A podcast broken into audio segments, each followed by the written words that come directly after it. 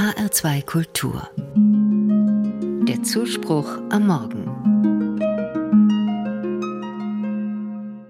Ein Mann steht an der Kasse und kann seinen Einkauf nicht bezahlen. Es geht nur um ein paar Artikel, Linsen, Reis, eine Paprika.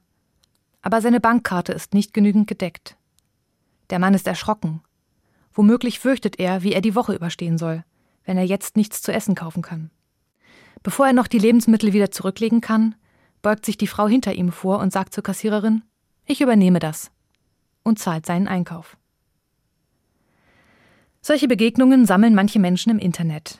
Dort werden sie verbreitet unter dem englischen Begriff Wholesome Stories, also Geschichten, die gut, wohltuend und heilsam sind.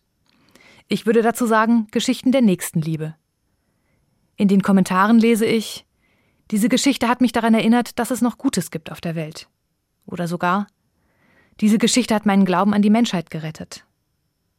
Das zeigt mir, wie wichtig es ist, solche positiven Erlebnisse zu sammeln und zu teilen. Denn man hört so viel Schlechtes über Menschen.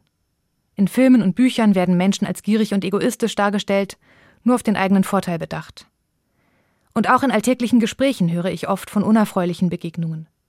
Der Vermieter, der seiner Mieterin das Leben schwer macht, der Vereinsvorsitzende, der sich selbst bereichert, da kann es leicht geschehen, dass man den Glauben an die Menschheit verliert. Deshalb brauche ich Geschichten von Nächstenliebe.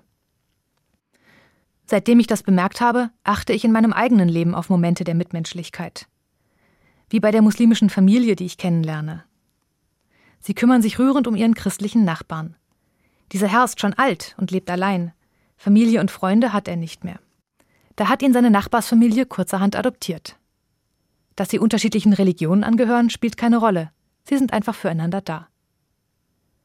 Auch ich selbst erlebe Nächstenliebe, wie gerade als ich mit dem Fahrrad ausgerutscht und gestürzt bin. Sofort waren Menschen da, die mir halfen. Sie stellten sicher, dass ich mir nichts getan hatte und sammelten die verstreuten Einkäufe wieder ein. Der Soziologe Hartmut Rosa sagt, zum Menschsein gehört Kälte und Indifferenz, aber auch Resonanz und das Heilige. Zwischen diesen Polen leben wir. Nach meinem Verständnis drückt sich Resonanz in der Aufmerksamkeit für andere aus.